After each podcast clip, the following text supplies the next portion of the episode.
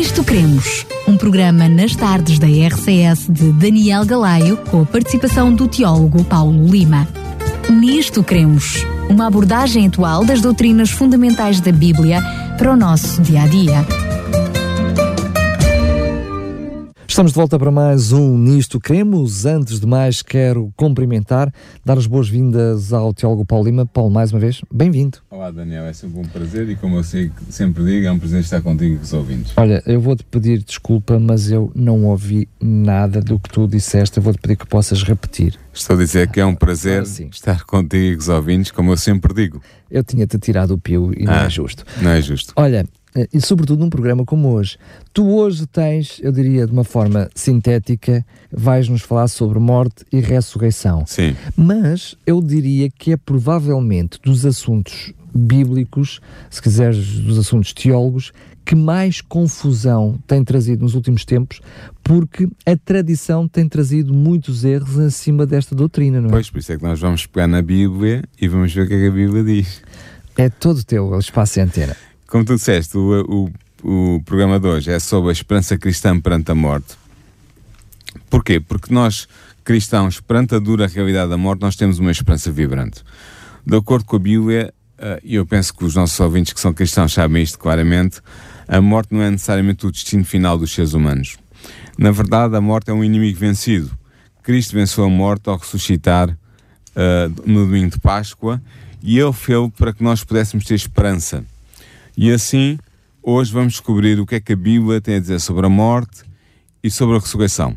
Veremos o que acontece aos seres humanos quando morrem, segundo a Bíblia, claro, e descobriremos a solução de Deus para a morte, também segundo a Bíblia. E após terminarmos este breve estudo sobre a morte e a ressurreição, poderemos sair daqui com o coração confortado pela promessa de Deus de que também nós podemos vencer a morte tal como Cristo venceu. E para iniciarmos o nosso estudo, nós vamos começar por abordar a natureza mortal do homem e o estado do homem na morte. Ou seja, como é que eh, vamos ver alguns textos sobre que nos explicam qual é o estatuto ontológico do homem, que é uma maneira cara de dizer como é que é o modo de ser do homem, segundo foi criado, eh, e também vamos ver qual é o estado do homem na morte. Ou seja, quando o homem morre, um homem, uma mulher, um ser humano, homem, como ser humano, sim. o que é que acontece, o que é que se passa, o que é que está, que é que está a acontecer na- nesse momento. Então vamos começar por ver a natureza mortal do homem. Se nós quisermos compreender verdadeiramente a, natureza mortal do homem e o estado do homem na morte, nós devemos começar, Daniel, por descobrir o que é que a Bíblia ensina sobre a natureza do homem. E para o fazermos, devemos voltar-nos para o relato da criação. Nesse relato, é-nos dito que Deus começou por criar o homem a partir do pó da terra, formando o seu corpo com elementos inorgânicos presentes no Sol. E depois de ter modelado o corpo, o texto de Bíblia diz que Deus soprou em seus narizes o fogo da vida. E esse corpo material, animado pelo Espírito de Deus, tornou-se então o que a Bíblia chama uma alma vivente. Está em Gênesis 2, 7. Nota Daniel que o ser humano foi feito uma alma vivente apenas quando se deu a união do fogo da vida vindo de Deus com o corpo feito a partir do pó da terra. Portanto, a Bíblia entende por alma, e, a- e o hebraico, ah, o termo hebraico é nefesh, a Bíblia entende por alma, por nefesh, o ente que resulta da união do corpo material com o espírito, representando o espírito, o poder vital vindo de Deus que dá a vida. O ser humano é uma alma vivente na medida em que é um corpo animado pelo Espírito de Deus, doador da vida. Ou seja, estamos a dizer então que o ser humano, já aqui vemos que há muita confusão, porque ah, a tradição cristã leva a crer que nós somos possuidores de uma alma vivente.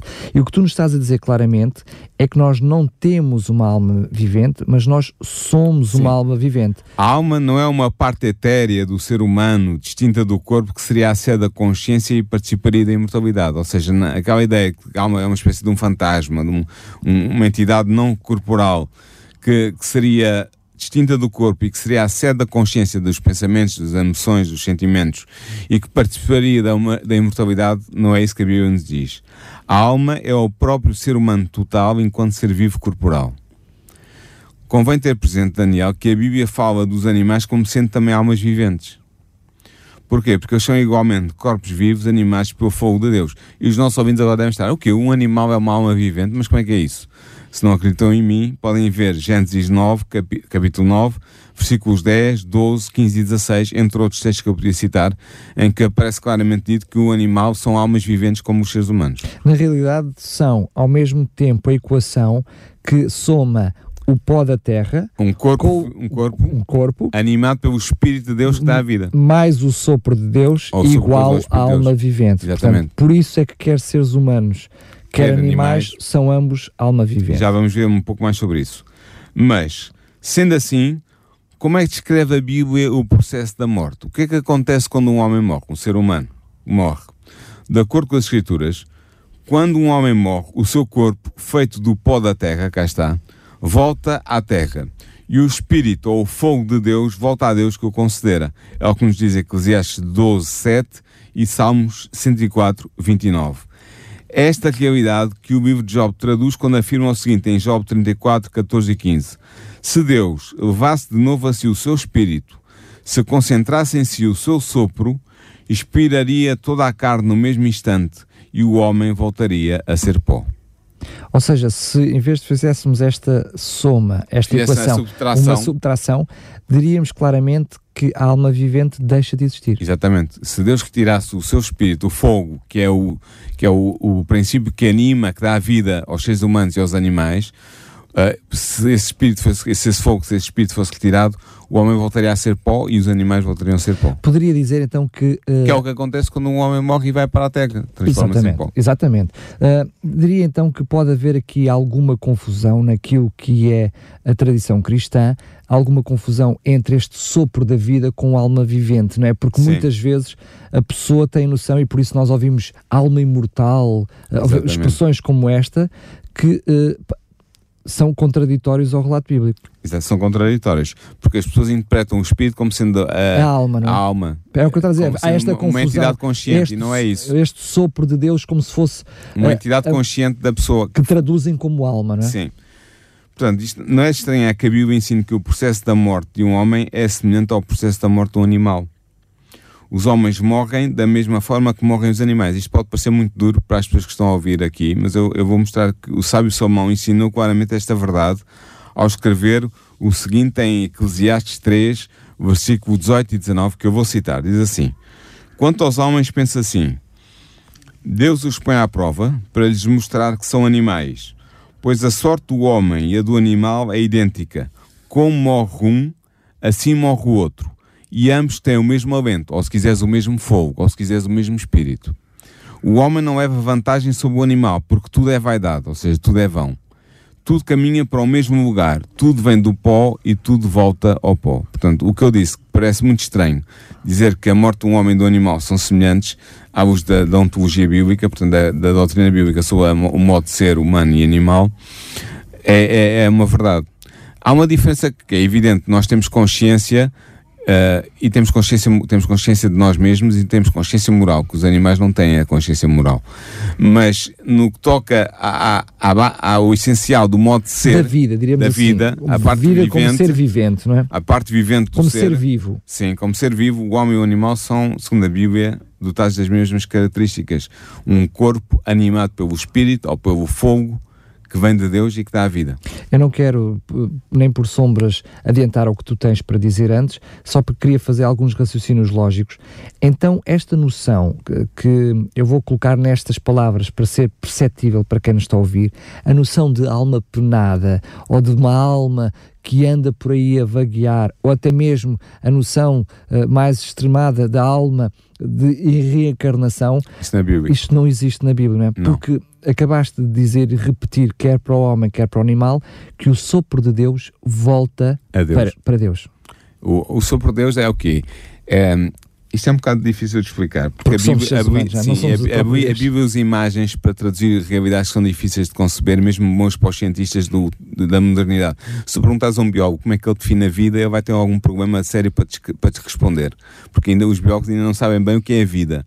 Mas na, no Antigo Testamento e no Novo Testamento, os, os autores que receberam a revelação de Deus decidiram traduzir esse princípio que anima os corpos vivos dos animais ou dos homens é, é simbolizado pelo fogo de Deus que Deus confere. Este, esse ruar, não é? Aquele o ruar, o espírito que Deus concede. Sopra, sopra, no sopra nas narinas, é isso que anima o corpo e que faz do homem uma alma vivente, como faz de um animal que tem um corpo animado por, um, por ruar também, um, um animal vivente. então podemos claramente afirmar já que a noção de alma imortal não existe. Eu vou dizer, a Bíblia ensina que o homem é um ser mortal, e eu estou a citar, é um ser mortal por natureza. Estou a citar Salmos 8.4 e Isaías 51.12. E depois estou a citar ainda Timóteo 6, 15 e 16, porque diz que Deus é o único que possui imortalidade. Ora, se Deus é o único que possui imortalidade, fica evidente que mais ninguém, mais nenhum outro ser no universo tem por si mesmo a imortalidade, por si mesmo, intrínseca a si, à sua natureza. Só eu, Deus é assim. Eu sempre achei uh, um, um assunto demasiado confuso a noção que o ser humano que, fiel a Jesus, recebe por recompensa a imortalidade, Sim, se ele já possuísse. Mas, mas se ele já possuísse, é, não faz muito sentido. Não faz não. muito sentido. Não. Nós vamos ver isso à frente. Devido à queda moral de Adão e Eva, os seres humanos perderam o gozo da vida eterna, tornando-se passíveis de morte. E por isso Deus disse a Adão que após ele ter, após ele ter caído em pecado o seguinte, em Gênesis 3.19, Tu és pó e ao pó tornarás. E assim o destino do ser humano fica determinado quando morre, porque como diz Job 14.12, até que não haja mais céus, não acordará nem se erguerá do seu sono. Pois bem, estabelecemos até aqui biblicamente a natureza mortal do homem, convém agora que compreendamos o estado do homem na morte, ou seja, o que é que, o que, é que acontece ao homem quando ele está morto? Quando ele dá o último suspiro, a última, expira, faz a última, o, o último, expira a última vez, o que é que acontece? Quando o homem morre, diz nos Salmos 146, 4, naquele mesmo dia perecem os seus pensamentos. Os seus sentimentos também desaparecem, pois as Sagradas Escrituras dizem-nos, falando dos mortos, o seguinte em Eclesiastes 9, 6, que o seu amor, o seu ódio e a sua inveja já pereceram. A Bíblia também nos diz que os mortos nada sabem acerca dos seus entes queridos que ainda vivem, é o que nos diz Job 14, 21. Aliás, em Eclesiastes 9.5 diz-nos que os mortos não sabem coisa nenhuma, nem participam nos assuntos do mundo dos vivos. De facto, o sábio Salomão escreveu em Eclesiastes 9.6 que os mortos já não têm parte em coisa alguma do que se faz debaixo do sol. E esta situação verifica-se, Daniel, porque quando o homem morre, nada resta do conhecimento humano. Como nos diz Eclesiastes 9.10, tudo o que te vem à mão para fazer, falo conforme a tua capacidade, pois no Sheol, para onde vais, não existe obra, nem reflexão, nem conhecimento, nem sabedoria. O Sheol é uma palavra hebraica que é intraduzível, mas que significa o mundo dos mortos, ou seja, é a sepultura coletiva da humanidade. É onde todos os seres humanos que deixam a Terra e morrem estão, estão no seio da Terra, estão enterrados, estão no Sheol. E portanto é claramente dito que no Sheol, para onde tu vais, porque é o destino de todos os seres humanos morrer, não existe obra, nem reflexão, nem conhecimento, nem sabedoria. Quer dizer que na morte não existe nada disto. Eu preciso que tu, eh, certamente, quando achares pertinente, possas explicar algumas coisas ah. uh, que realmente são. Uh, eu, não, eu não diria que são chocantes, mas que chocam, uh, vão, não é ao encontro, mas de encontro hum. àquilo que comumente é conhecido na tradição cristã. Em primeiro lugar, a noção de que quando morremos, vamos imediatamente para o céu. Portanto, se quando morremos temos um resultado de ir para o céu, a, a, alma não, não chega a perecer, a perecer nem a ir para Jesus. Porque... Por isso é que é concebido que a alma é, é imortal. A tradição cristã concebe normalmente a tal alma imortal. Mas isso não tem base na ontologia bíblica nem na antropologia bíblica. Ou seja, na, a doutrina sobre o homem não mostra isso. Por outro lado, a doutrina bíblica sobre o homem não mostra isso. Por outro lado, toda, eu diria, passando a expressão, a teologia espírita, Sim. se quisermos usar Sim. esta expressão, Podes a teologia usar. espírita, Sim. mas muitas vezes enraizada na tradição cristã, uh, sobre os espíritos, que, que, os adivinhos, tudo isso uh, só pode estar, só pode ter a base esta noção contrária que nos estás a apresentar hoje é contrária à Bíblia, de alguma coisa tipo alma que pensa, que tem sentimentos, que tem conhecimento. Mas eu acabei de mostrar que a Bíblia diz que na morte eh, não há nada disso. Então, Quando o homem morre, um não há problema. pensamentos, temos não há um consciência, problema. não há sentimentos, não há, não há nada a fazer, não, há, não se faz nada quando se está morto, não há, não há nada que os mortos tenham a ver com o mundo dos vivos, não podem interferir de maneira. E porquê? Porque a Bíblia compara a morte com um profundo sono sem sonhos. penso que os nossos ouvintes lembram-se daquela passagem em que Jesus descreve a morte do seu amigo Lázaro como sendo semelhante ao sono. É em João 11, versículos 11 a 14. Jesus diz, uh, vamos despertar Lázaro que ele está a dormir. Lázaro dorme, vamos despertá-lo. E os, e os discípulos perguntam, então, mas se está a dormir, vai, vai se salvar, vai ficar bom. Jesus diz, não, Lázaro está morto. Portanto, Jesus descreve a morte do seu amigo Lázaro como um sono. Porquê? Porque não há consciência. Mas não é só eu. O patriarca Job também fala da sua morte futura como sendo um sono tranquilo, em Job 3, versículos 11 e versículos 3. E o rei David escreve igualmente a sua morte como sendo semelhante a um sono, em Salmos 13, 4. Para a Bíblia, o morto está como que a dormir no pó da terra. É o que nos diz Daniel 12, 2. E permanecerá até aí, uh, permanecerá aí até ao fim deste mundo, pois, como nos diz Job 14, 12, até que não haja mais céus, não acordará, nem despertará do seu sono. Portanto, o que acontece é que os mortos... O que é que significa isso? Desculpa, o que é que é isso Sim. não haja mais céus? Até o fim do mundo, pronto, vou usar uma expressão mais Até à segunda vinda, Até à segunda de, vinda de Jesus. Muito bem. Uh, não, os mortos não despertarão do seu sono. E vamos ver mais à frente porque tem a ver com a doutrina da ressurreição que a Bíblia nos ensina. Essa também é outra, desculpa lá fazer hum. mais aqui um parênteses, é algo que realmente, pelo menos deveria levar as pessoas a pensar. Então se eu quando morro vou imediatamente para o céu, o que é que significa a segunda, que é que a, a, segunda a, a, segunda vinda de Jesus e o que é que significa a ressurreição na segunda vinda de Jesus? Vamos ver é? isso mesmo.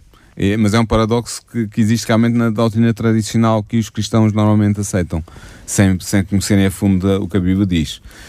Mas agora a pergunta é: sendo este o destino de todos os homens, a morte, a pergunta que nos aflige a todos deixa-se enunciar de modo bem simples, em Job 14, 14. Morrendo o homem, porventura tornará a viver? O que é o mesmo que perguntar como pode o homem obter a imortalidade? Nota que o homem não tem imortalidade, mas como é que ele a pode obter? Paulo dá-nos a resposta, o apóstolo diz-nos. Ele diz-nos que Cristo, em 2 Timóteo 1,10, não só destruiu a morte, mas também fez brilhar a vida e a imortalidade pelo Evangelho. Pelo Evangelho é pela fé em Jesus que podemos ser herdeiros da vida eterna, o que significa que à partida não a temos. Ou seja, o Evangelho é todo o plano da salvação. Sim, é pelo, pela aceitação das provisões feitas por Deus no plano da salvação que nós podemos ter a vida eterna, o que significa que se nós temos a vida eterna por esse modo, não a temos antes inerentemente em nós. Por isso é que ela é uma graça divina, não é? É uma graça divina e por isso é que o texto bíblico que, que eu citei ainda há bocado, os textos bíblicos que eu citei, dizem claramente que só Deus tem imortalidade. Os seres humanos não têm imortalidade. Essa coisa da alma imortal que todo o ser humano supostamente tem é uma falsidade, não é bíblico. Não é pensamento bíblico. Porque é interessante ver, o apóstolo João reforça esta ideia de que a, Bíblia, que a imortalidade vem pelo Evangelho. Diz assim, em 1 João 5, 11 e 12. E o testemunho é este: Deus nos deu a vida eterna e esta vida está em seu Filho. Quem tem o Filho tem a vida. Quem não tem o Filho não tem a vida. E aqui refere-se é a vida eterna. Portanto, isto é claríssimo como água uh, quando sai da, da, torneira. Portanto, uh, mas aqui temos uma, já uma perspectiva por isso é que tu lhe chamavas de esperança no início sim, do nosso programa. Exatamente. Portanto, quem tem Jesus tem vida. Vamos ver a isso com mais com é quando, não é? Sim. A questão é quando. Sim. É quando é que se passa a ter essa vida. O que temos que saber é Deus está disposto a dar-nos a imortalidade se, e aqui o se é importante, se colocarmos a nossa fé no seu Filho Jesus Cristo. E apontando para a situação presente da humanidade, Paulo disse claramente em Romanos 6, 23, o salário do pecado é a morte. No entanto, ele também fez notar que e ele diz: a graça de Deus é a vida eterna em Cristo Jesus. Portanto, e o próprio Jesus Cristo foi muito claro sobre a oferta da vida eterna que ele tem para todos aqueles que o aceitarem pela fé como Salvador. Uh, no texto de João 11, 25 diz assim: Disse-lhe Jesus: Eu sou a ressurreição e a vida. Quem crê em mim, ainda que morra, viverá. Portanto, esta é que é a esperança do cristão, é a ressurreição que Cristo tem para oferecer a todos aqueles que aceitam o seu sacrifício na cruz. E Cristo pode fazer esta promessa, que é uma promessa muito forte, porque será precisamente Ele que chamará de novo à vida os mortos justos que dormem no pó da terra. Quando chegar o último dia da história do nosso planeta, os mortos ouvirão a voz do Filho de Deus e os que o ouvirem viverão. É o que nos diz João 5,25. Os mortos justos serão então ressuscitados voltando à vida. Ou como disse o apóstolo Paulo em 1 Tessalonicenses 4,16, quando o Senhor, ao sinal dado à voz do arcanjo e ao som da trombeta divina descer do céu, então os mortos em Cristo ressuscitarão primeiro. Será então, Daniel, que os mortos receberão o dom da imortalidade, ou seja, mas só aqueles homens e mulheres que fizeram de Jesus o seu Salvador e o seu Senhor. E esta é a boa nova do Evangelho de Cristo. E agora eu queria ver mais de perto contigo e com os nossos ouvintes esta promessa bíblica sobre a ressurreição dos mortos para a vida eterna, porque é dela que depende nosso, o nosso futuro. Como eu já disse, só Deus tem a imortalidade, a Bíblia é clara. O homem é uma alma vivente enquanto está, o corpo está animado pelo Espírito que vem de Deus, o tal Ruach em hebraico uh, por fogo de Deus, e parece quando, essa, quando esse espírito lhe é retirado e, eu, e esse espírito não é algo consciente, é o poder que dá a vida que vindo da parte de Deus. Portanto, uh, isso significa que nós, à partida, não temos a imortalidade. Nós precisamos ganhar essa imortalidade, temos essa esperança, é oferecida por Deus pela fé em Jesus, mas nós temos que, temos que, ela tem que nos ser concedida, ela não é inerente em nós, não, nós não temos uma alma imortal que vai diretamente daqui para o céu quando nós morremos. Se, se até, é o que dizia há bocado, se isso fosse assim, qual era o propósito da, da ressurreição? Que propósito é que serviria? Mas quando tu falas uh, eh, um, qual era o propósito da ressurreição, eu acho que a maior parte das pessoas não tem noção a noção que tu queres trazer da ressurreição. Porque Vamos as pessoas acham que a ressurreição é um, instantânea. Ou seja, tu mortes, tu morres, tu morres e de alguma forma ressuscita a tua alma e vai para o céu. Ou seja, não é. Não, no... eles, não, não, eles não pensam que ressurreição. É, o que a tradição católica, nomeadamente, e, mas não só, diz é que quando tu morres, há uma parte em ti que é etérea, não material, que é consciente e que é imortal. A, a tal suposta alma. A alma, suposta alma, que sai de ti e que vai para o céu, ou para o céu ou para o inferno, conforme o teu comportamento uh, ou para o purgatório, no caso dos católicos que acreditam no purgatório. Uma coisa uh, a meio termo. Portanto, sim. Uh, mas não é isso que a Bíblia diz. Logo, logo a partir não é isso, porque a alma não é isso. A alma, segundo a Bíblia, não é isso. Não é uma entidade imaterial, etérea, consciente e imortal. Não, não é isso, logo à partida. E depois o texto, como já disse, eu vou, eu vou reforçar, o texto claramente bíblico diz eh, só Deus tem imortalidade, portanto tu não podes ser imortal. E, e, só, e os textos que eu também citei há pouco disseram claramente que essa imortalidade pode ser conquistada por seres humanos, mas é um dom gratuito de Deus em resposta à tua, à, por sua vez, à tua resposta de fé em Jesus Cristo.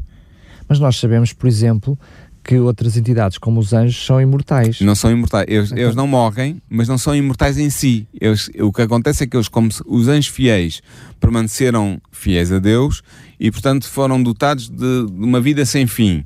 Mas eles não são imortais em si mesmos, e a prova disso. Eles são é possuidores dessa essência divina. Não, a prova que eles não são imortais é que os anjos infiéis que se revoltaram contra Deus vão ser destruídos no, tempo do, no fim, no fim do, do problema do pecado for ser resolvido o Satanás e os seus anjos vão ser destruídos, portanto, o que mostra que eles não são imortais. Mas mesmo aí há muita confusão, porque a tradição cristã acredita que eles vão ficar a ser destruídos eternamente. Portanto, eles manteriam-se vivos, mas em sofrimento toda a eternidade. Isso é, é, seria objeto de um outro programa, que é a, a, verdadeira noção do que é o inferno segundo a Bíblia. O que é que é o inferno, mas era melhor não, não entrarmos por aí. Não, não, não, mas é só para te dizer que, ou seja, a tradição cristã arranjou uma solução para aquilo que tu estás a dizer, ou seja... Eles não arranjam, eles são obrigados a pensar assim porque eles partem do princípio porque a alma, a tal alma é imortal. Mas quando não, ela não é a segunda Bíblia. Não vamos explicar, mas claramente o que o texto bíblico significa é que o resultado dessa morte é eterna. Ou seja, quando morrem, morrem para sempre. E morrem de vez. Morrem sim. de vez e, o, e, e, também eles voltam ao pó da terra, porque, da terra, porque se transformam em cinzas.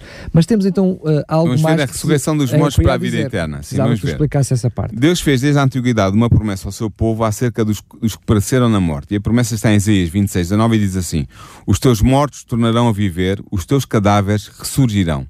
O profeta Ezequiel expõe claramente esta promessa de Deus em Ezequiel 37, 12 e 13, quando diz assim: Assim diz o Senhor Yahvé: Eis que vou abrir os vossos túmulos e vos farei subir dos vossos túmulos ao meu povo e vos reconduzirei para a terra de Israel. Então sabereis que eu sou Yahvé quando abrir os vossos túmulos e vos fizer subir de dentro deles ao meu povo. Ora, diante destas promessas de Deus, torna-se claro em Provérbios 14, 32, que o justo até na sua morte tem esperança. De facto, a ressurreição era a esperança do justo e sofredor Job. Perante a catástrofe em que se tinha transformado a sua vida, ele exclamou o seguinte, em Job 19, 25 e 26. Porque eu sei que o meu Redentor vive e que por fim se levantará sobre a terra, e depois de consumida a minha pele, ainda em minha carne verei a Deus. Esta esperança na ressurreição geral dos mortos justos, ao ocorrer no último dia, era também a esperança dos crentes judeus do tempo de Cristo. Por exemplo, Daniel, Marta, a irmã de Lázaro, queria que o seu falecido irmão ressuscitaria, diz-nos ela, na ressurreição no último dia. João 11, 24. A mesma esperança tinha o apóstolo Paulo. O objetivo que ele tinha na vida era alcançar a ressurreição dentre os mortos. Filipenses 3, 11. Paulo acreditava que Deus iria ressuscitar todos os que tivessem crido em Jesus da mesma forma que ele tinha ressuscitado o próprio Cristo. É o que Paulo nos diz em 1 Coríntios 6,14 e em 2 Coríntios 4,14. Esta esperança de Paulo na futura ressurreição dos mortos justos estava alicerçada na promessa que Jesus tinha feito aos seus discípulos. Em João 11, 25, Jesus diz assim: Disse-lhe Jesus: Eu sou a ressurreição e a vida, quem crê em mim, ainda que morra, viverá. E em João 6,14 ele diz: Sim, esta é a vontade do meu Pai. Quem vê o Filho e nele crê tem vida eterna, e eu o ressuscitarei no último dia. Nota bem esta associação aqui entre tu teres a vida eterna, porque creste no Filho de Deus, e seres ressuscitado no último dia. O que é que, que significa, significa o último dia? Desculpa lá. O último dia é a vinda de Jesus. Uh, o que significa que até tu seres ressuscitado, tu não tens a vida eterna. Tens a promessa da vida eterna, mas não tens a vida eterna. Não estás eh, no céu ou no inferno a sofrer ou a gozar as delícias do céu ou a sofrer as, as angústias do inferno. Agora, Jesus pôde fazer esta promessa porque graças à sua morte e à sua ressurreição gloriosa, ele tinha conquistado o poder sobre a morte, adquirindo simbolicamente as chaves da morte e da sepultura. É o que nos diz Apocalipse 1, 17 e 18. Portanto, por Cristo é possível a ressurreição dos mortos. Ou como escreveu Paulo em 1 Coríntios 15, 20 a 22, com efeito, visto que a morte veio por um homem, também por um homem vem a ressurreição dos mortos, pois assim como todos morrem em Adão, em Cristo todos receberão a vida. Esta promessa da ressurreição para os justos é crucial, porque se não houvesse ressurreição dos mortos, não haveria qualquer esperança para a humanidade. Como o próprio Paulo diz em 1 Coríntios 15, 16 a 18, pois se os mortos não ressuscitam, também Cristo não ressuscitou. E se Cristo não ressuscitou, ilusória é a vossa fé. Ainda estás nos vossos pecados. Por conseguinte, aqueles que adormeceram em Cristo estão perdidos. Nota bem, o que Paulo está aqui a dizer, trocando por miúdos, é que se não houver ressurreição para os justos no tempo do fim, como Jesus prometeu, então todos aqueles que morreram em Cristo estão perdidos. Ou seja, não têm esperança de vida eterna. O que significa que eles não têm esperança porque eles não há, não há algo inerente neles a tal alma imortal que vá para o céu gozar as delícias do céu enquanto estão à espera que se resolva o problema na Terra. Não há isso. Portanto, a única, a única acesso à vida eterna, em nome de Cristo e pelo, pela fé em Cristo, é através da ressurreição. Tu até mencionaste no, no início do, da, da, desta parte da, da, nossa conversa que os mortos justos seriam ressuscitados em primeiro lugar. Sim. Até, o que significa. Vamos estudar isso agora. Que, que há vários tempos em que. De ressurreição. De ressurreição. Sim. Nós vamos estudar agora mais perto o fenómeno da futura ressurreição dos mortos, tal como é exposto na Bíblia. Sabemos que a ressurreição ocorrerá apenas quando a história deste mundo chegar ao fim, pois é-nos dito que o morto em, em Job 14, 12 a, 10 a 12, que o morto, até que não haja mais céus, não acordará nem se erguerá do seu sono. A Bíblia diz-nos que haverá duas ressurreições distintas e separadas: a ressurreição dos justos e a ressurreição dos ímpios. É o que nos diz Daniel 12, 2 e Atos dos Apóstolos 24, 15. Falando sobre si mesmo, Cristo ensinou claramente em João 5, 28 e 29 o seguinte: Todos os que repousam nos sepulcros ouvirão a sua voz e sairão. E os que tiverem feito o bem para uma ressurreição de vida, os que tiverem praticado o mal para uma ressurreição de julgamento. Portanto, a primeira ressurreição será a dos mortos justos. É a primeira ressurreição. Essa será eh, precisamente no momento da segunda vinda de Jesus. Sim. E o Apocalipse descreve assim a primeira ressurreição. Descreve isto, é um texto um bocadinho bom, tem em, em Apocalipse 20, eh, versículos 4 a 6, e diz o seguinte: 20 então tronos, e aos que neles se sentaram foi dado poder de julgar. Vi também as vidas daqueles que foram decapitados por causa do testemunho de Jesus e da palavra de Deus, e dos que não tinham adorado a besta, nem a sua imagem, nem recebido a marca sob a fronte ou na mão. Eles voltaram à vida e reinaram com Cristo durante mil anos. Esta é a primeira ressurreição. Feliz e santos aqueles, aquele que participa na primeira ressurreição. Sobre esse, a segunda morte não tem poder. Eles são sacerdotes de Deus e de Cristo, e com ele reinarão durante mil anos. Portanto, esta primeira ressurreição é a ressurreição dos justos, que se dá quando Jesus voltar. Há uma segunda ressurreição. Há. A segunda ressurreição será a ressurreição dos ímpios para, enfeitar, para enfrentarem o juízo final. O livro do Apocalipse também nos descreve esta ressurreição. Em Apocalipse 20, 11 a 13, diz assim: Vi depois um grande trono branco e aquele que nele se assenta. O céu e a terra fugiram da sua presença sem deixar vestígios. Vi então os mortos, grandes e pequenos, em pé diante do trono e abriram-se os livros. Também foi aberto outro livro, o da vida. O mar devolveu os mortos que neles jaziam, a morte e o Hades entregaram os mortos que neles estavam, e cada um foi julgado conforme a sua conduta. Este é o julgamento, é a ressurreição, perdão, para o juízo ou para o julgamento, e é a segunda ressurreição depois dos mortos terem, portanto, depois dos mil anos. É o que eu vou agora explicar. Estas duas ressurreições, a dos justos e a dos ímpios, serão separados por mil anos. De facto, o Apocalipse afirma claramente que os justos ressuscitarão primeiro, antes do começo do milénio, e que os ímpios ressuscitarão apenas após o termo do milénio. É o que nos diz Apocalipse 20, 4 e 5. O texto diz assim: E vi também as vidas daqueles que foram decapitados por causa do testemunho de Jesus e da palavra de Deus, e dos que não tinham adorado a besta, nem a sua imagem, nem recebido a marca sob a fronte ou na mão. Eles voltaram à vida e reinaram com Cristo durante mil anos. Os outros mortos, que são os ímpios, por exclusão de partes, não é? Contudo, não voltaram à vida até ao término dos mil anos. Portanto, o milénio que, que nos é apresentado em Apocalipse 20 separa as duas ressurreições. Primeiro, a ressurreição dos justos, que acontece quando Jesus volta e que mar marca a contagem do começo do milénio. Passa-se os mil anos que eu não vou dizer agora em quê, para não confundir as pessoas que estão a ouvir, mas há uma atividade que os justos vão desempenhar. Passa-se os mil anos e depois, no fim desses mil anos, é que há a ressurreição dos ímpios para a tal ressurreição do julgamento ou do juízo, para eles serem condenados pelas, pelos atos que praticaram durante a sua vida. Ora, o apóstolo Paulo afirma claramente que a primeira ressurreição, a ressurreição dos crentes em Cristo, ocorrerá por ocasião da segunda vinda de Jesus. Em 1 Coríntios 15, 22 e 23, ele diz-nos exatamente isso. Ele diz-nos: Pois isto vos declaramos, segundo a palavra do Senhor, que os vivos, os que ainda estivermos aqui para a vinda do Senhor, não passaremos à frente dos que morreram. Porque o Senhor, ao sinal dado, à voz de arcanjo e ao som da trombeta divina, quando, perdão, quando o Senhor, ao sinal dado, à voz de arcanjo e ao som da trombeta divina descer do céu, então os mortos em Cristo ressuscitarão primeiro. Em seguida, nós, os vivos que estivermos lá, seremos arrebatados com eles nas nuvens para o encontro com o Senhor nos ares, e assim estaremos para sempre com o Senhor. Isto diz-nos em Tessalonicenses 4, 15 a 17. Portanto, ficou claro para ti que os mortos, a primeira ressurreição, a ressurreição dos justos, acontece com a vinda de Jesus. Paulo também descreve com detalhe o processo da ressurreição que envolverá a glorificação dos justos ressuscitados. Em 1 Coríntios 15, 51 e 54, ele escreveu o seguinte: Eis que vos dou a conhecer um mistério. Nem todos morreremos, mas todos seremos transformados, num instante, num abrir e fechar de olhos, ao som da trombeta final. Sim, a trombeta tocará e os mortos ressuscitarão incorruptíveis, e nós seremos transformados.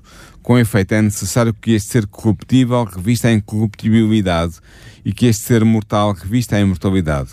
Quando, pois, este ser corruptível tiver revestido em corruptibilidade e a ser mortal tiver revestido em mortalidade, então cumprir-se-á a palavra das Escrituras, a morte foi absorvida na vitória. Portanto, o que ele está a dizer é que os mortos vão os justos mortos vão ressuscitar, vão ser transformados, vão ter um corpo glorioso, e os, e os justos vivos que vão estar a testemunhar a segunda vinda de Jesus vão ser transformados também. E depois os dois grupos vão ascender aos céus para estar com Jesus. Claramente tu mostras e mostraste com o texto bíblico, que é o que importa. O que importa é que neste programa não seja a tua opinião, nem a minha opinião, mas aquilo que é uh, o texto bíblico, que é que o, texto Sim. bíblico fala sobre o assunto, que a morte e a ascensão aos céus não é momentânea, portanto, ela é espaçada no tempo, até dependente da nossa aceitação ou não aceitação. Depende totalmente, sim. sim. Uh, o próprio Jesus, quando morreu, não foi imediatamente para o céu, só ao fim de três dias é que, é que ressuscitou. Sempre quando Maria o deteve, ele disse: Não me detenhas porque ainda não subi para o meu pai. Aliás, e a profecia é precisamente que ele ressuscitaria ao fim de três dias. Sim. Mas Uh, preciso só que faças aí um parênteses, hum. porque a Bíblia fala-nos de casos como Moisés, de casos como Elias, Elias no caso como um, Enoque, que uh, são exemplos contraditórios daquilo que tu estás a Não dizer. são, porque, por razões simples. Enoque foi, foi arrebatado por Deus, vivo, trasladado, portanto, foi trasladado, sem, passar, pela morte. Elias também subiu ao céu no, no, tal carro de fogo, sem passar pela morte. Portanto, foram dois uh, seres humanos privilegiados, estão na, neste momento no céu com Cristo e com, com Deus e com os anjos, mas estão, eles ascenderam corporalmente, portanto, eles foram, foram certamente transformados no processo, mas eles ascenderam corporalmente, eles não passaram pela morte. Não foi uma alma que subiu ao céu, de, a alma de Enoque ou a alma de Elias. Muito foi bem. Enoque e Elias, no seu alma vivente, eles, como um corpo animado pelo Espírito de Deus, que subiram ao céu. Mas, por exemplo, Moisés, Moisés passou pela morte. Passou pela morte, mas em Judas está claramente dito que uh, o, o, o, arcanjo Gabriel, Daniel, perdão, o arcanjo Miguel Uh, contendeu com Satanás pelo corpo de Moisés, porque eu, o que significa que Moisés foi ressuscitado e ascendeu ressuscitado aos céus. Sabemos também que quando Portanto, Jesus... não uma alma etérea, mas eu, a alma uh, vivente, o corpo animado pelo Espírito de Deus. Sabemos também que quando Jesus ressuscitou, houve outras ressurreições chamadas Sim. as primícias, aquilo que apontava Sim. precisamente para as ressurreições que vão acontecer com a vinda de Jesus. Sim. Quer dizer que, tirando estes casos, todas aquelas noções que muitas vezes nós vemos espelhadas nas séries televisivas, porque hum. todas elas são fruto da tradição cristã e daquilo que não é o relato bíblico. E não mas... só, e também, também de muita influência do espiritismo e do espiritualismo na cultura ocidental já desde há uns anos para cá. Mas, e também enraizado na própria... Uh, na Pelo própria... menos encontrar apoio, é encontrar apoio na leitura que se faz comumente da, da, da palavra A noção de, de que uh, ah, o meu pai está no céu, está-me a seguir. Uh, por exemplo, a questão como Fátima, como outros santos, quando hum. se faz petição a supostas pessoas que morreram e que, é estão no céu. que estão no céu, isso é completamente contrário ao texto é, bíblico. É, exatamente, o texto bíblico não e suporta eu, eu, eu até Todos os mortos,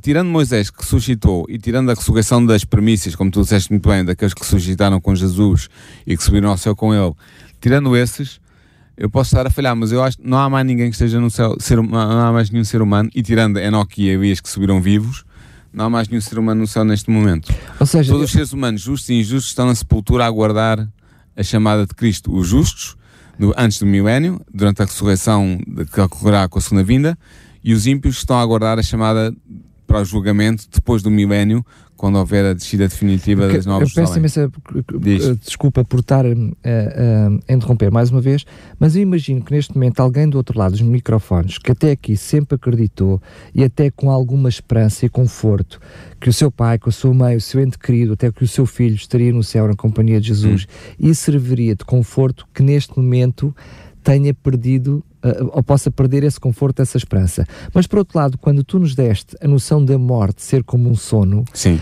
a verdade é que, uh, independentemente de ter morrido há 100, há mil anos, ou ter morrido ontem, ou ter morrido o dia antes de Jesus vir, esse sono sem pensamento, sem sonho, sem nada, é como se fosse nada, não é? É como se eu tivesse dormido à é, noite é, e acordado de manhã. A é, a experiência que a pessoa tem na morte é a pessoa fecha os olhos, perde a consciência e, e, no momento seguinte para ela, pode ter passado mil anos para nós, mas no momento seguinte para ela, volta a ter a consciência e é, e é ressurreta, há ressurreição, ou para a vida eterna ou para a destruição depois do juízo. Por outro lado, é bom que assim seja, porque não, não, temos ninguém no céu a sofrer com as nossas falhas. E não há ninguém no inferno a sofrer também com os no, a sofrer neste momento uh, terrores e, e sofrimentos inenarráveis. Portanto, não há nada disso. As pessoas estão na sepultura à espera do seu destino final. Estão como estaremos nós, não é? Como nós também, se, não, se Jesus não voltar antes e nós não estivermos vivos quando Jesus voltar. Por outro lado, eu sei que se uh, uh, a graça de Deus estiver comigo e contigo, Paulo,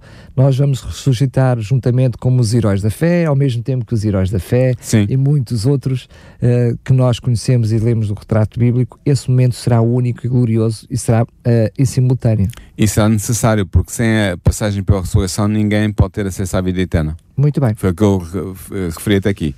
Portanto, Paulo diz-nos que ocorrerá uma mudança ontológica no corpo dos justos, ou seja, uma mudança de maneira de ser. Eles não surgirão da sepultura com o mesmo tipo de corpo que tinham quando aí foram depositados. Aos ressurretos será concedido um tipo de corpo incorruptível que já não está sujeito à doença e à morte. Uh, e Paulo acrescenta em 1 Coríntios 15, 42 a 44 o seguinte: O mesmo se dá com a ressurreição dos mortos. Semeado corruptível, o corpo que suscita incorruptível. Semeado desprezível, que suscita reluzente glória. Semeado na fraqueza, ressuscita cheio de força. Semeado corpo psíquico, ressuscita corpo espiritual. Este novo corpo espiritual que possuirão os justos ressuscitados será semelhante ao corpo do Cristo ressuscitado e glorificado, como nos diz Filipenses 3, 20 e 21. Sabemos que após a sua ressurreição, Cristo possui um corpo físico glorificado, espiritual, ou seja, um corpo de carne e osso, mas possuidor de capacidades novas e de uma glória que o corpo psíquico de que fala Paulo, com que nós nascemos, não possui. E nós vemos isso em Lucas 24, 37 a 40. Este aspecto glorioso do corpo espiritual dos ressurretos é expresso por Jesus quando ele disse, em Mateus 13, 43, os justos brilharão como o sol no reino de seu Pai. Graças a este novo corpo, os justos ressuscitados já não estão sujeitos à morte e terão um corpo semelhante ao corpo espiritual dos anjos. Por isso é que Jesus, em Lucas 20, 35 e 36, diz o seguinte: Mas os que forem julgados dignos de ter parte no outro século e na ressurreição dos mortos, nem eles casam, nem elas estão em casamento, pois nem mesmo podem morrer. São semelhantes aos anjos e são filhos de Deus, sendo filhos da ressurreição.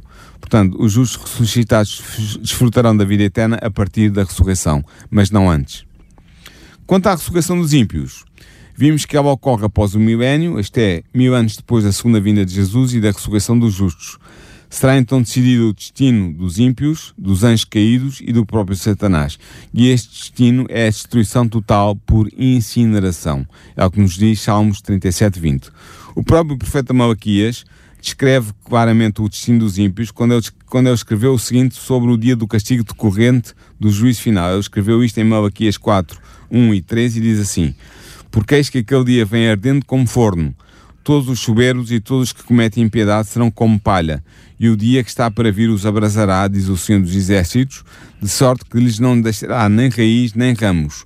E pisareis os ímpios, porque se farão cinza debaixo da planta dos vossos pés naquele dia que farei, diz o Senhor dos Exércitos. Pronto, isto mostra claramente, não vamos entrar aqui na questão do inferno, mas o inferno é o lago de fogo que nos fala de, Apocalipse, e, e, serão lá destruídos todos os ímpios, os anjos de Satanás e o próprio Satanás, e são transformados, como diz Malaquias 4.3, em cinza. Ou seja, eles não ficarão a arder eternamente. Não, vão ser o, o resultado da morte é que é eterna. Exatamente. Só um, um parênteses, porque tu não mencionaste isso e pode estar de algum lado, de alguém do outro lado dos microfones a questionar-se. Tu não disseste o que é que iria acontecer com os ímpios que estavam vivos na segunda vinda de Jesus. Uh, penso que os nossos ouvintes sabem isso, mas eu posso relembrar, uh, são destruídos pela glória do aparecimento de Jesus, portanto, os, assim como os mortos justos vão ser ressuscitados e os justos vivos vão ser transformados, os, os ímpios vivos vão ser destruídos pela glória da, da manifestação de Jesus. E essa vão, destruição vão, vão é considerada na Bíblia precisamente a segunda morte. Uh, porque Não, a segunda morte é a destruição final Exatamente, do lago de fogo. Ou seja, a, segunda, a, a, destruição total de todos, a fim do milénio, é, é a considerada morte. a segunda morte, porque todos eles todos os ímpios, passarão pela primeira. Sim. Enquanto os justos, nem todos Alguns passarão, não passarão pela, não primeira, passarão primeira morte, Sim. dos ímpios todos passarão pela Exatamente. primeira morte. O apóstolo João, no Apocalipse, descreve também a cena final de juízo e destruição dos ímpios após o milénio. Em, em, em, em, em Apocalipse 20, versículos 7 a 9, diz assim: Quando se completarem os mil anos, Satanás será solto de sua prisão e será para seduzir as nações dos quatro cantos da terra, Gog e Magog, reunindo-as para o combate. O seu número é como a areia do mar. Subiram sobre a superfície da terra e cercaram o acampamento dos santos e a cidade amada. Mas um fogo desceu do céu e os devorou. Portanto, é, é, isto, é neste, neste momento que todos os ímpios que estão vivos, porque foram todos ressuscitados no fim do milénio para serem julgados, vão cercar a cidade santa liderados por Satanás e por seus anjos, mas vão ser destruídos pelo fogo que cai do céu e também pelo, pelo que rompe da terra e serão destruídos no lago de fogo e enxofre. Uh, e essa será a segunda morte do que referi há pouco, oh. será a morte definitiva, a extinção, como dizia Malaquias, serão transformados em cinza debaixo dos pés dos justos. Assim, todos os ímpios serão destruídos por incineração no lago de fogo e enxofre que resultará da queda do fogo sobre a terra descrita pelo Apocalipse. E por isso é que João escreveu em Apocalipse 21.8 Quanto aos covardes, porém, e aos infiéis, aos corruptos, aos assassinos, aos impúdicos, aos mágicos, aos idólatras e a todos os mentirosos, a sua porção se encontra no lago ardente de fogo e enxofre, que é a segunda morte. Cá está a expressão que tu utilizaste na bocado. Portanto, a recompensa dos ímpios será a segunda morte, a morte eterna, pois recusaram aceitar para si as provisões do plano da salvação que lhes poderiam ter valido a salvação eterna. Como a destruição final dos ímpios será também destruído simbolicamente o último inimigo da humanidade, a morte. Ou, como escreveu Paulo em 1 Coríntios 15, 26, O último inimigo a ser destruído será a morte. Resolvido o problema do pecado pelo plano da salvação concebido por Deus, deixará de haver morte. Os seres humanos resgatados viverão com Cristo e com Deus por toda a eternidade.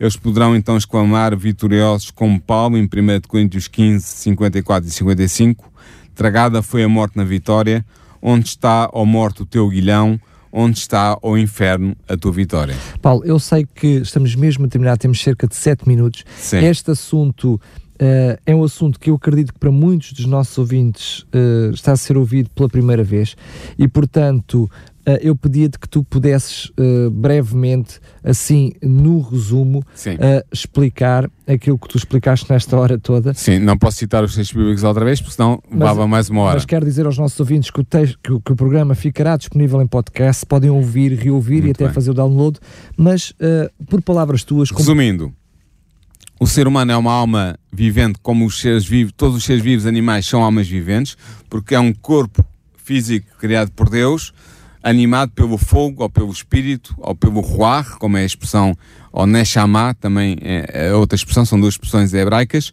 e portanto é isso é que faz com que o homem seja um, um ser humano, seja uma alma vivente, como um animal também é. O nefesh que é a alma vivente. A, a nefesh, a alma vivente. O sopro mais o pó torna-se uma alma o, vivente. O sopro mais o, o, o, corpo construído a partir do pó da terra, dos elementos do pó da terra, torna-se uma alma vivente. Quando, quando essa alma se desfaz, ou seja, quando Deus chama a si o seu espírito, ou o seu sopro, ou o seu fogo, com a morte, do, do... a morte dá-se a morte e o corpo volta à terra e o homem perde consciência. Portanto, a Bíblia é clara quando nos diz que na morte não há consciência. Não há Nenhum pensamento, humano, não há sentimentos, não há não nada há disso. Nada. Não, não há atividades nenhumas, os, os mortos não estão conscientes do que se passa com os vivos, os mortos não podem interferir na vida dos vivos, tudo isso é, são fábulas não bíblicas. Num sono, porque a expressão sono sem sonho eh, Exatamente. mostra é a expressão claramente... que mostra o que é que se passa. Por isso é que Jesus e, muitos, e os apóstolos e muitos dos autores bíblicos falam da morte como um sono. É um sono porque a pessoa quando morre adormece na morte, deixa de ter consciência, pensamentos, sentimentos, tudo. Não vê, vontades, não ouve, nada, não sabe. E vai ser ressuscitada para a vida eterna ou para o juízo e destruição eterno, e então, quando se é ressuscitado, reganha novamente a consciência. Uh, depois, portanto, mostra claramente porque é que a Bíblia enfatiza tanto isto, porque a Bíblia diz claramente que uh, só Deus, em 1 Timóteo, se não estou em erro, só Deus tem imortalidade, só Deus é dotado intrinsecamente de imortalidade. A imortalidade humana é uma, é uma oferta de Deus a todos os crentes que aceitaram Jesus como Salvador e que vão encontrar a salvação dessa maneira, através da passagem pela, pela ressurreição. E a ressurreição é a esperança dos cristãos, porque, precisamente porquê? Porque sem a ressurreição não há acesso à vida eterna, porque não há uma alma eterna distinta do corpo que seja a essência do ser humano que, que faça, portanto, uh, que, que dê imortalidade. Não, nós vamos ter imortalidade através da ressurreição. De outra maneira, não fazia sentido a ressurreição, porque se eu tivesse a imortalidade intrinsecamente em mim e quando morresse fosse para o céu ou para o inferno, ou para, como acreditam os católicos, para o purgatório, uh, não seria necessária a ressurreição. Era um, era um extra desnecessário. Mas a ressurreição é muito necessária, segundo a Bíblia, porque a porta de entrada para a imortalidade humana é única e exclusivamente. Uh, muito bem, queria-te perguntar, estamos mesmo a terminar, uh, qual será o assunto do próximo programa? No próximo programa nós vamos sair completamente deste, destas questões, uh, vamos abordar os testemunhos históricos sobre Jesus. Porquê? Porque infelizmente há alguns autores críticos que argumentam, não, não, não se contentam em argumentar que Jesus não é divino, ou que Jesus não ressuscitou, não se contentam com isso, vão mais longe e dizem que Jesus é um mito, é um mito cristão, que nunca houve uma pessoa histórica chamada Jesus que tenha nascido na Galileia e que tenha, uh, perdão, que tenha nascido na, em Belém, que tenha vivido na Galileia, tenha, tenha vivido o seu ministério três anos e meio na Palestina, tenha morrido, tenha, e, e muito menos que acreditam eles tenha ressuscitado. Mas eles nem sequer acreditam que há um Jesus histórico eu acho que é Realmente o ser humano, Jesus, tem existiu, existido. historicamente. E o que nós vamos ver é. E, e porquê é que eles não aceitam isso? Porque eles põem em dúvida completamente os evangelhos como testemunho Ou histórico seja, se, se, a Bíblia não existisse, Jesus não existiria. Como eles não acreditam que os evangélicos sejam, os, os evangelhos, evangelhos, sejam um testemunho histórico fiável, eles acreditam, vão, vão mais longe e dizem que o próprio Jesus nem sequer existiu. É um mito, um mito Muito cristão. Bem. E nós vamos mostrar por, dar, por fontes não cristãs como realmente há prova histórica e substantiva de que Jesus existiu como um ser histórico e, e real. Muito bem. Paulo, quero mais uma vez agradecer. Um, é fantástico uh, o, os assuntos que tu trazes para nós, porque muitas vezes, infelizmente, nós acreditamos mais naqueles que falam da Bíblia do que acreditamos na própria Bíblia, Bíblia diz. não é? Exatamente. Por falta de estudo, por falta de, de leitura. Quero relembrar a todos os nossos ouvintes que este programa ficará disponível em podcast em radiorcs.pt, no separador programas e no programa concretamente, que é este programa, Nisto Cremos. Lembrando também que ele passará noutros dias e noutros horários durante esta semana. Mais uma vez foi um prazer estar consigo desse lado. Já sabe, para alguma questão, alguma pergunta, alguma dúvida, envie um e-mail para nós para programas@radiorcs.pt. Nisto Cremos, um programa nas tardes da RCS de Daniel Galaio, com a participação do teólogo Paulo Lima. Nisto Cremos, uma abordagem atual das doutrinas fundamentais da Bíblia para o nosso dia a dia.